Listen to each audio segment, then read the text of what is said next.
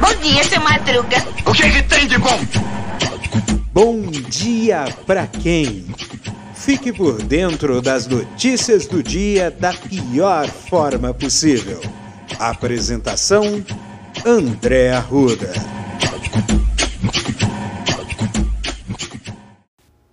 E aí, meu polvo? E aí, minha pólvora? Sou eu, André Arruda, e esse é mais um. Nossa Senhora, bom dia! Bom dia pra quem? Quartou no quartil, é mais uma quarta-feira escandalosa no Brasil, gente. Meu pai do céu amado. É dedo no cu e gritaria. gente, é... Nossa, é muita coisa aqui. A primeira, a primeira coisa que aconteceu foi o seguinte, tá? No começo da, da semana, eu. Inclusive ontem eu coloquei no, na descrição do episódio de ontem, mas eu não fiz nenhum comentário. Agora eu vou comentar. O... Aconteceu que no programa Silvio Santos estava lá um, um, um, um, deputado do PL, acho que foi fazer propaganda pro governo, né? É. Nossa! E. E aí. E aí no canto uma, uma das meninas. Uma das, das das, das moças da plateia, porque o pessoal não sabe, no, no programa Silvio Santos, a plateia só tem mulher, né? Só é permitido mulheres na plateia, né? Do, do programa Silvio Santos. Né? Não sei porquê, mas depois tem um outro caso que vai ter, não sei se conversa. Né? E essa menina fez o, L, o L do Lula, né? E repercutiu muito nas mídias sociais e coisa e tal em condições normais, poderia fazer um corte na edição, a menina poderia ter sofrido uma reprimenda, né? Uh, poderia ser regravado uh, o trecho para não mostrar e não e mostrou, tá? Isso é fura bolha, tá? Isso aí é estratégia de furação de bolha e o Silvio Santos, que é um excelente comunicador, apesar de estar do outro lado do muro, né? Ele entende isso. Eu lembro da, da de, uma, de um vídeo que teve muita repercussão, um vídeo antigo, né? Do Domingo no Parque, que teve a menina, a menina fez uma charada com o Silvio Santos, mas foi uma charada bastante capciosa, né? Que foi a, a diferença do da mulher do poste do bambu, né? Aquela história do bambu e o bambu enfia no. Ah, entendeu? E, e assim, não cortou, né? Por quê? Porque traz repercussão, tá? E esse vídeo trouxe repercussão, tá? Trouxe muita repercussão, tá? Só que um, tem um outro detalhe que eu acho que é muito importante. O o governo ele está usando muito a questão de propaganda para tentar reverter o problema sério de popularidade que está enfrentando, tá?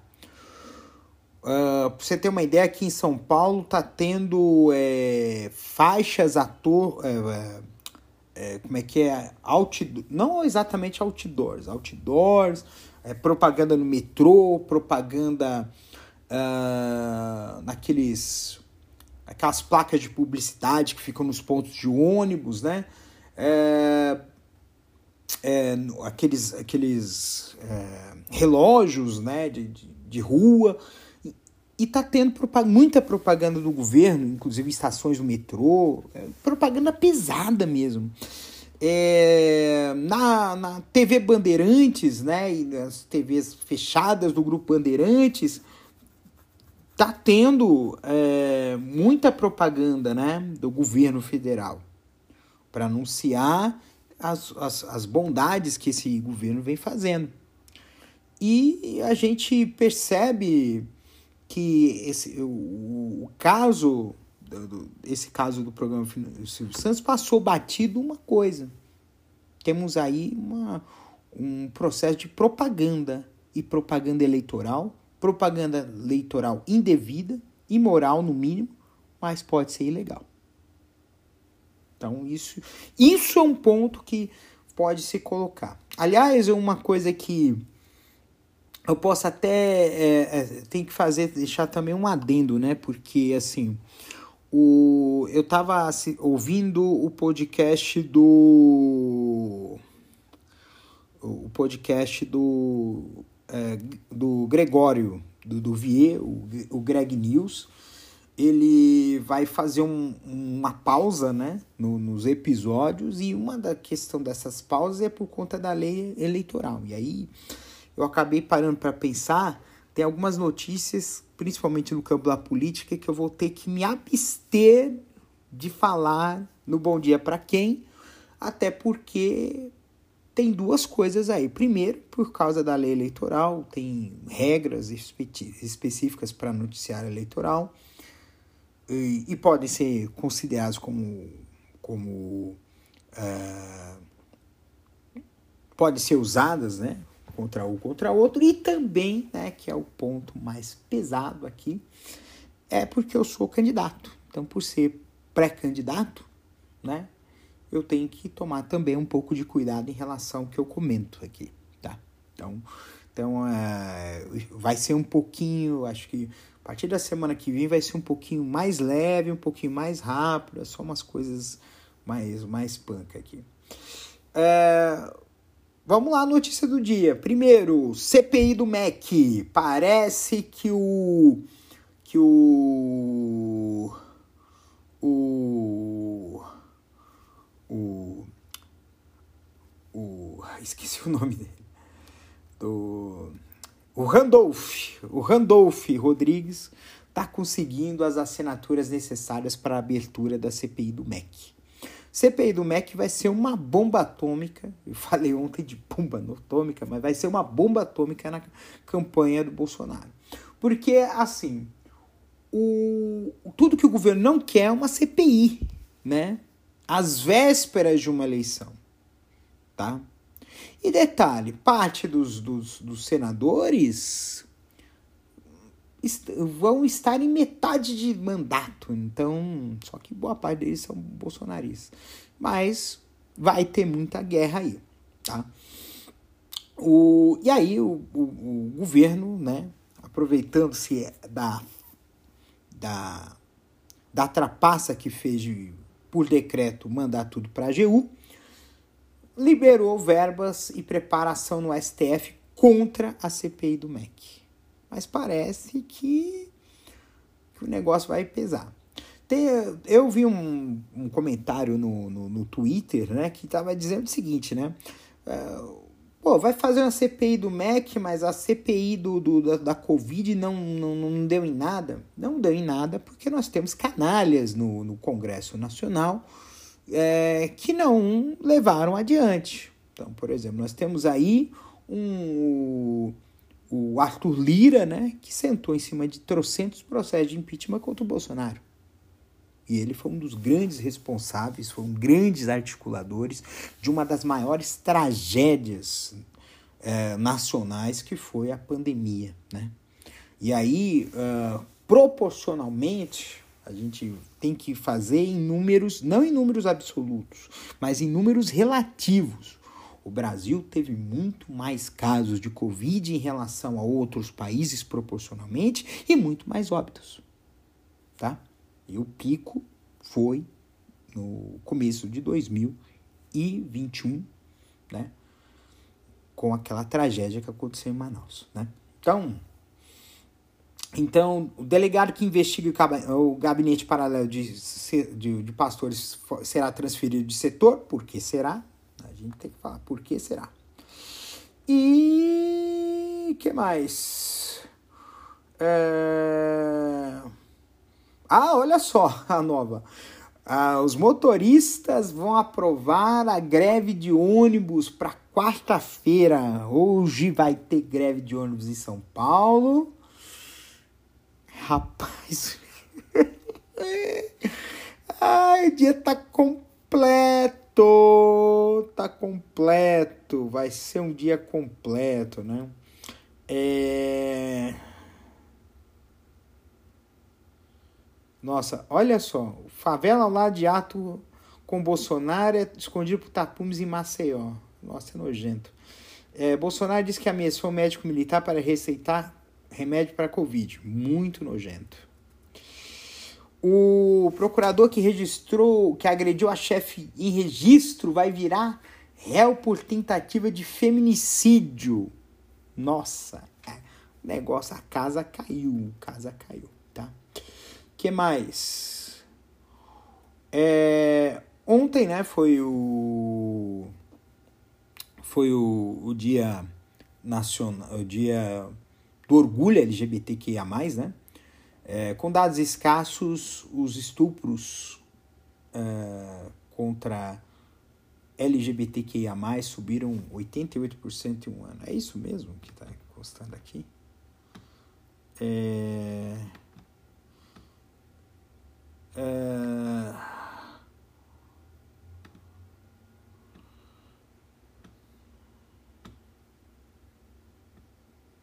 que mais? que mais que nós temos aqui? É...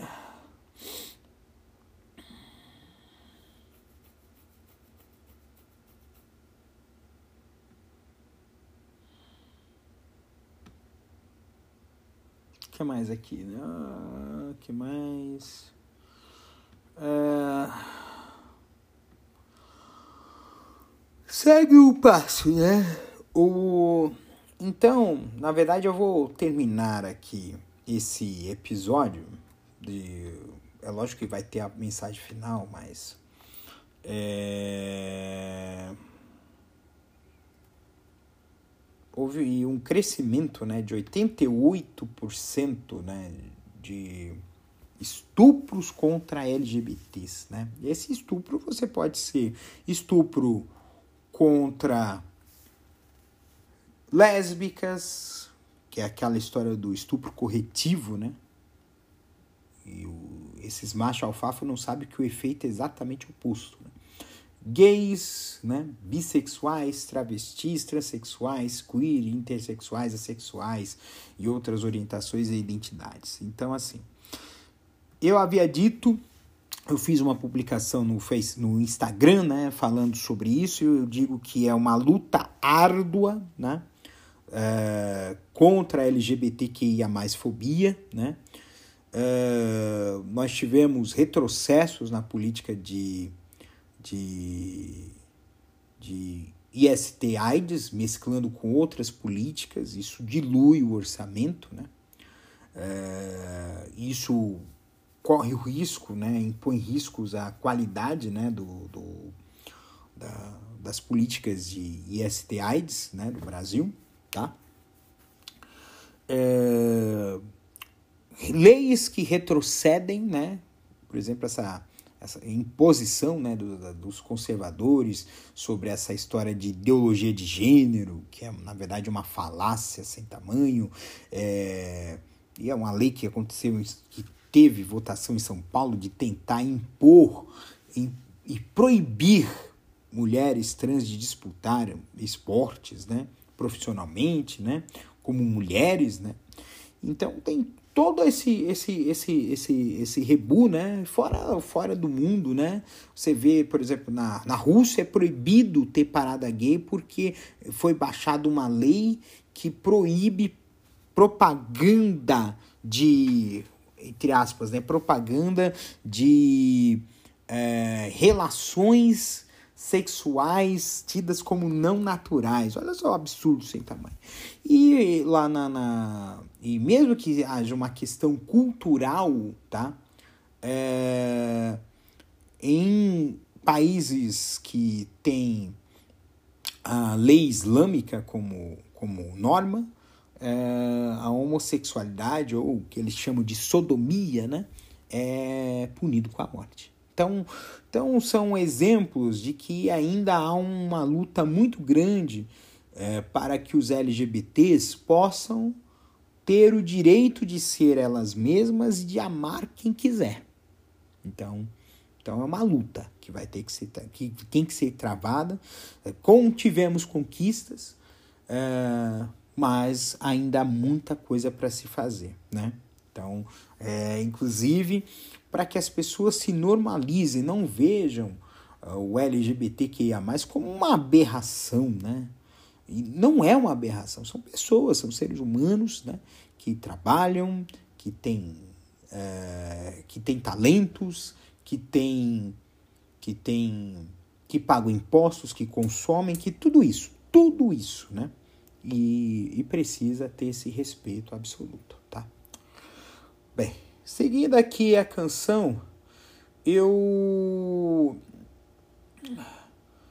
É, na verdade, são três coisas. A segunda coisa que eu vou falar de, de, de pesado foi o seguinte: isso saiu no começo da noite de ontem e eu considero um, um escândalo dentro de estatais, dentro das estatais. O presidente da Caixa Econômica Federal é, Pedro Guimarães, que sempre ficava a tiracolo do Bolsonaro, que sempre estava lá como primeira linha, né? Uh, junto com o Bolsonaro. Uh, é, é acusado, recebeu acusação de assédio sexual, gente. Isso é gravíssimo é, denúncias de funcionárias, inclusive ele escolhia a dedo os funcionários que eram mais bonitas para ir com ele nas viagens que, que se faziam, né? E, e, e gente, é, não é um, apenas um escândalo, é criminoso. É usar o cargo para poder ter vantagens sexuais humilhar mulheres, transformar, objetificar a mulher essa, como se fosse apenas um objeto de prazer seu. Isso é nojento. Aí vai vir um cara, não, porque você é viado, você acha é nojento. É nojento. Aí eu falo para você, e se essa mulher que esse cara tivesse assediando fosse tua irmã, fosse a tua filha, fosse tua amiga, fosse tua mulher, você iria achar legal? Essa é a pergunta que eu faço para você, meu querido amigo, minha querida amiga. Então, não falha nunca,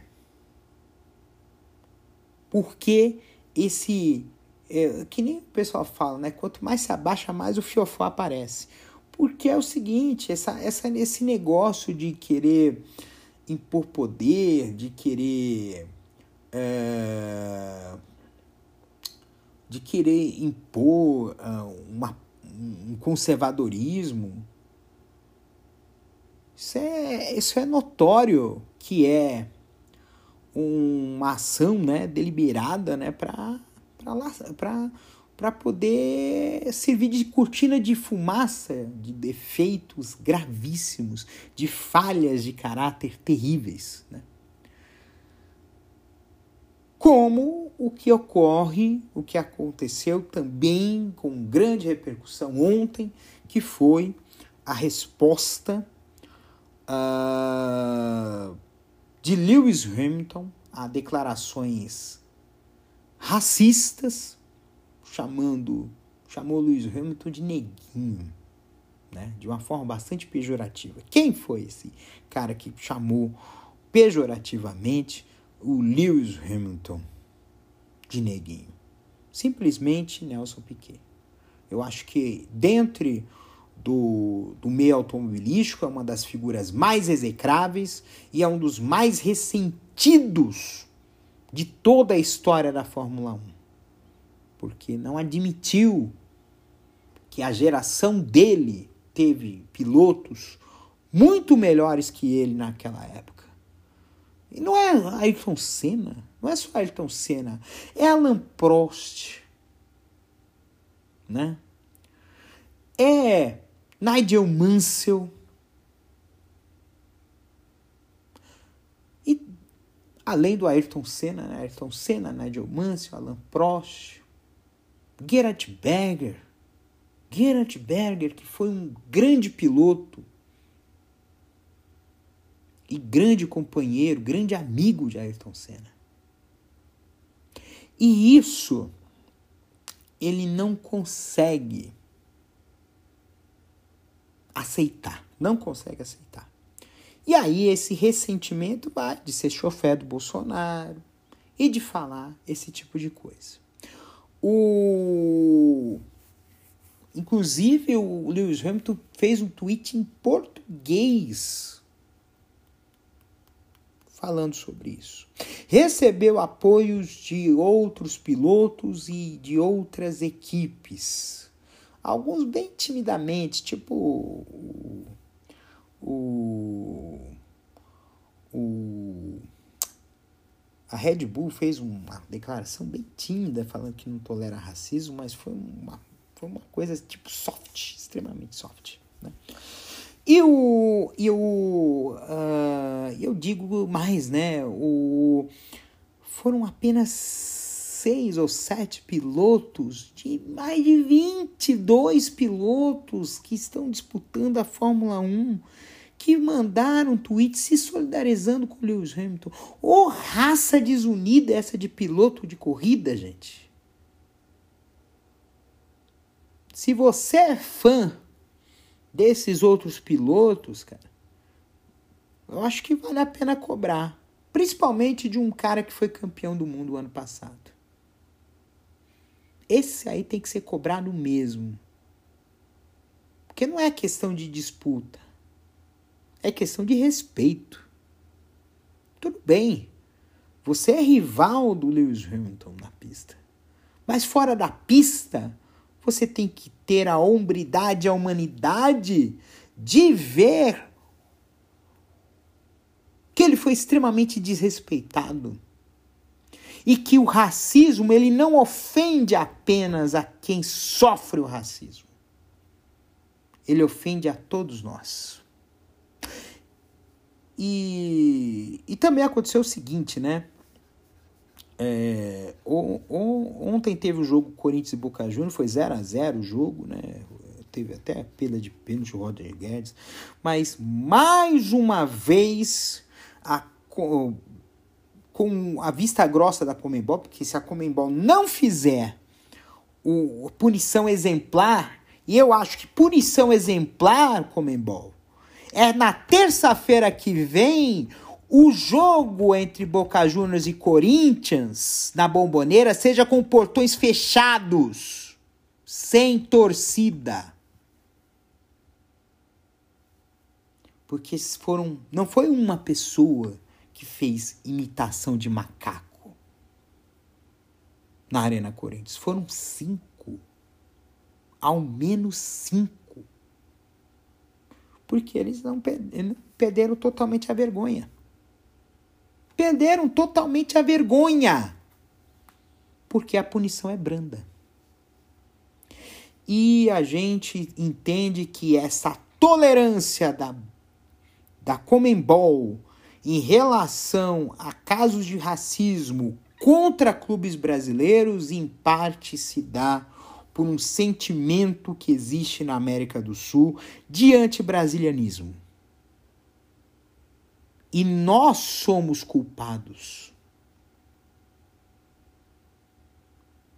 Porque muitas vezes nós, brasileiros, simplesmente ignoramos os nossos irmãos sul-americanos, os nossos irmãos uruguaios, chilenos, colombianos, peruanos, bolivianos, argentinos, equatorianos, venezuelanos.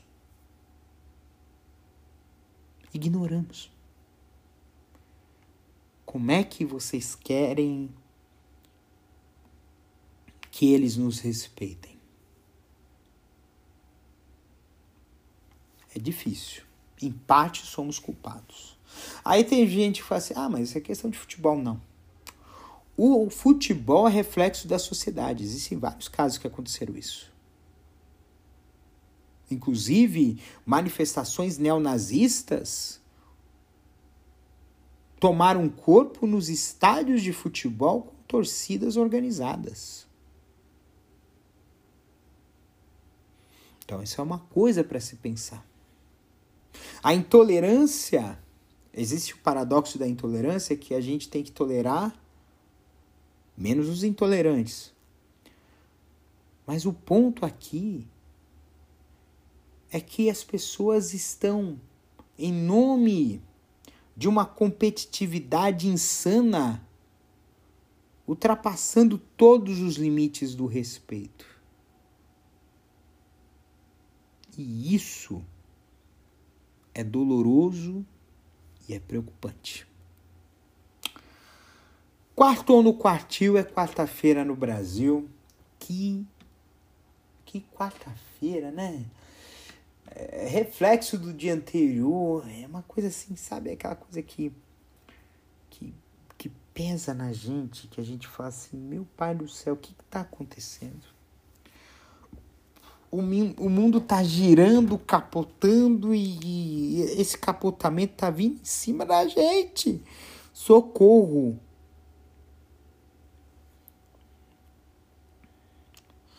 Uh...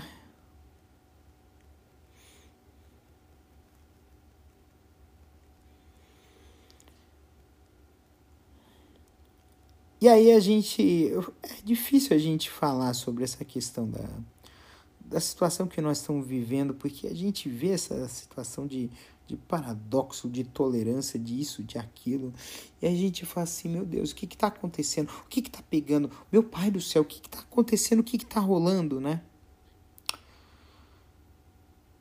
Há momentos que a gente precisa parar, respirar e ver o que, que está acontecendo. Isso é muito importante parar, respirar, respirar e ver o que está acontecendo.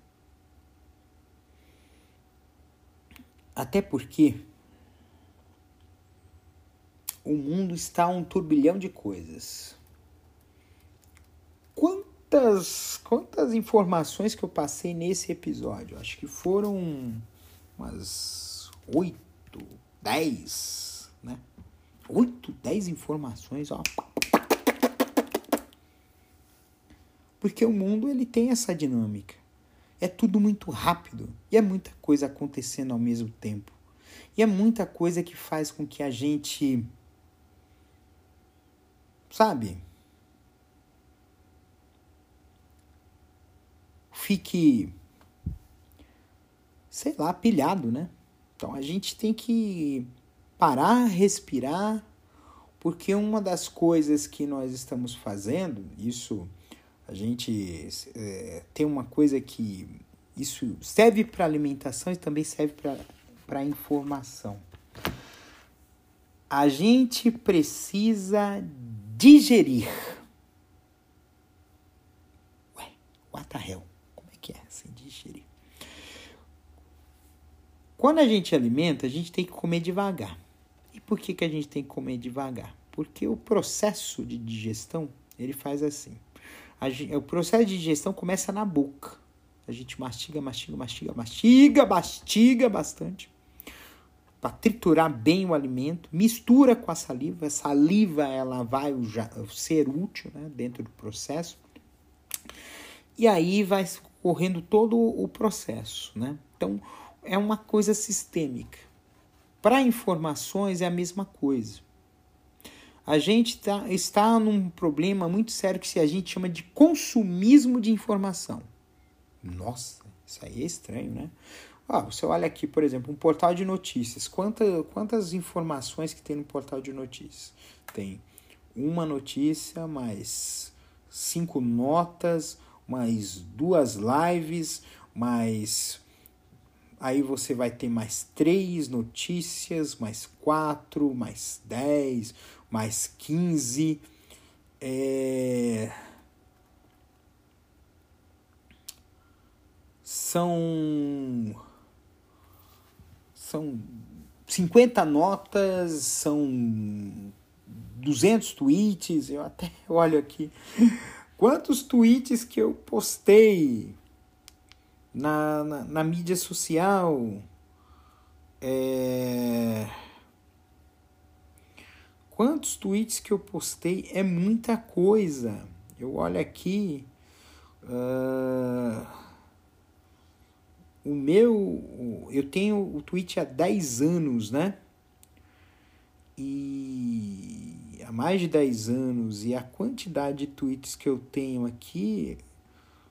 Se tiver ao menos 20 mil, é muita coisa, né?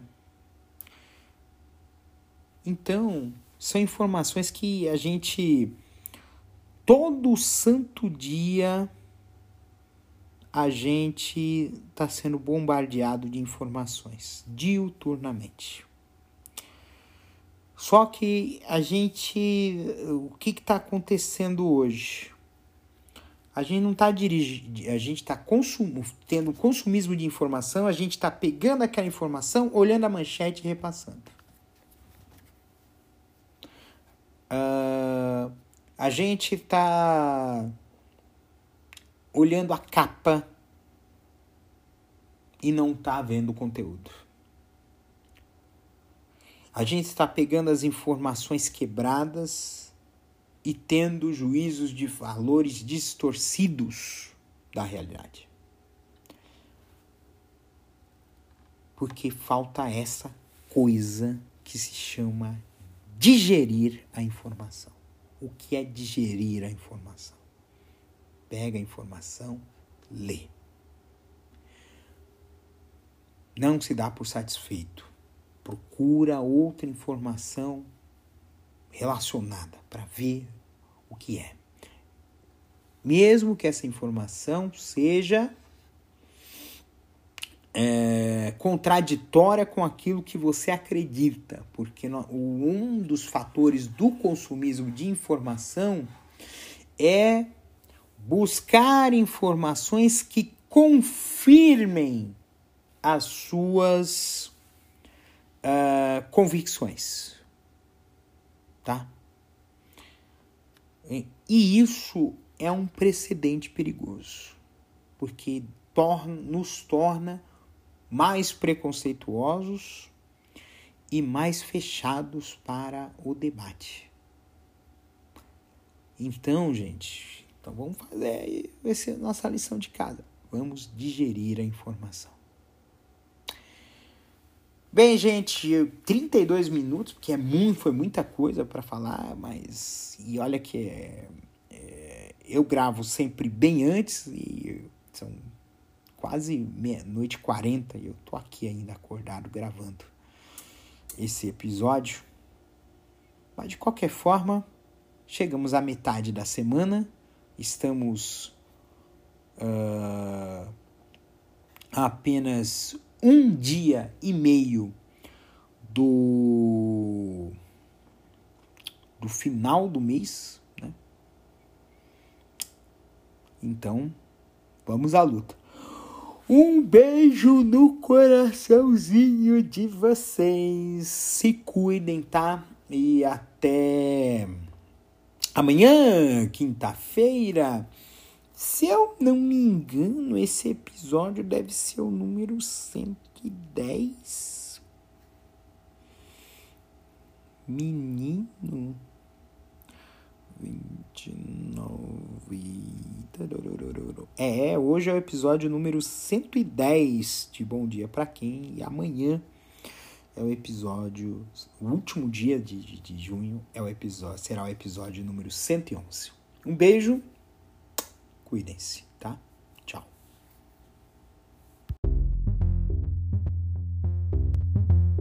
Este episódio é uma produção da Castor AMT www.castor.com.br.